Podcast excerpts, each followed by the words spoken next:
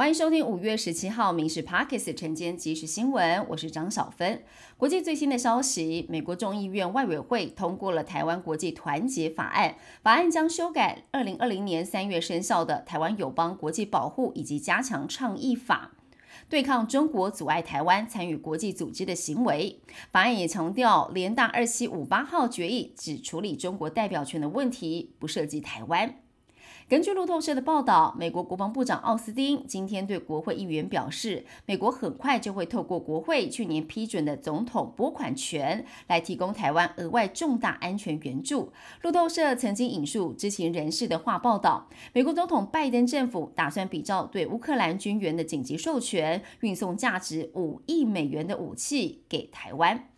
美国股市投资人关切，美国两大党领袖是不是可以达成避免债务违约的协议？美国股市今天四大指数收低，道琼工业指数下滑了三百三十六点，收在三万三千零一十二点；标准普尔指数下跌了二十六点，纳斯达克下挫了二十二点，费城半导体指数小跌了三点。回到国内天气，今天东半部整天不定时有局部阵雨出现，午后各山区也会有降雨。气温方面，各地夜晚、清晨低温大约是二十到二十四度，但是白天各地高温是会回升的。台南以及高雄局部地区有三十六度左右高温发生。竹苗空品区是橘色提醒等级，北部、中部空品区是红色警示等级。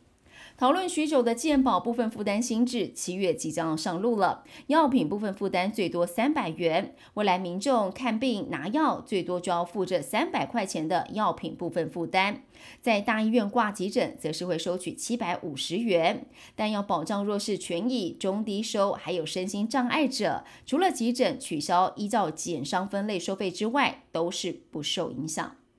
不少役男为求早日可以进入职场，申请优先入营。去年军队因为疫情的关系管控人数，造成了全台优先入营的役男，一直到今年一二月才全都入伍。而今年解封了，国防部调整入伍接训的方式，增加军事训练的梯次训量，预料在年底前应届毕业役男都可以征集完毕。